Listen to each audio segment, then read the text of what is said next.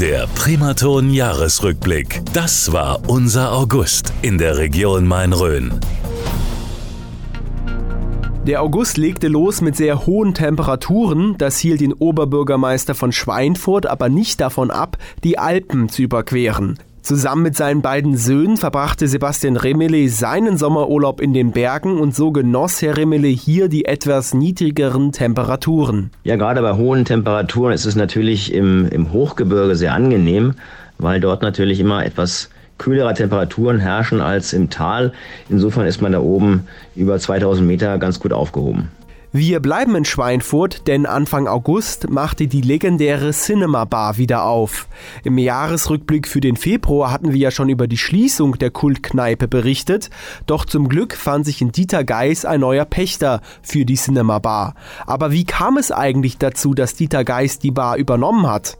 Ja, für mich war es relativ naheliegend, da ich ja schon 17 Jahre in der Cinema Bar als DJ aufgelegt habe. Demnach bin ich sehr stark verbunden gewesen mit dem Laden, mit der Bar. Und nachdem die vorhergehenden äh, Pächter raus sind, habe ich dann äh, die Chance ergriffen, um da selbst tätig zu werden.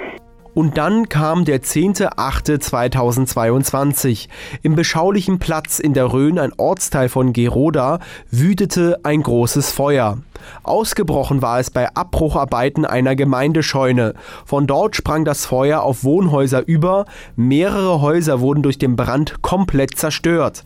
Über 200 Einsatzkräfte waren im Einsatz. Der Bürgermeister von Geroda, Alexander Schneider, war der Erste, der den Brand gemeldet hatte. Und so blickt er heute auf den Brand zurück das hat jeder mit angepackt. Man hat wie vor 50 Jahren mit Eimern probiert zu löschen. Da ist ja der Löschweiher direkt nebendran. Ähm, da wurden Eimerketten gebildet. Oder eine ganz interessante Geschichte war das, dass der, der Paketdienst von UPS ähm, mit wirklich mit Schlappen mit dabei stand auf einmal in der Kette und hat mitgelöscht. Also das sind so die kleinen Geschichten, wo ich sage, das ist einfach nur Wahnsinn, wie dann da doch wirklich Hand in Hand zusammengearbeitet wurde und jeder jedem geholfen hat. Weil sie um ihre Existenz fürchteten, demonstrierten Ende August rund 500 Bauern in Würzburg. Die Bauern gingen für Ernährungssicherheit und gegen die geplanten EU-Beschlüsse auf die Straße. Unter anderem will die EU den Einsatz von Pflanzenschutzmitteln bis 2030 um 50 Prozent reduzieren. In Schutzgebieten soll der Einsatz von Pflanzenschutzmitteln ganz verboten werden. Der Primaton Jahresrückblick. Das ist in der Region Main-Rhön passiert.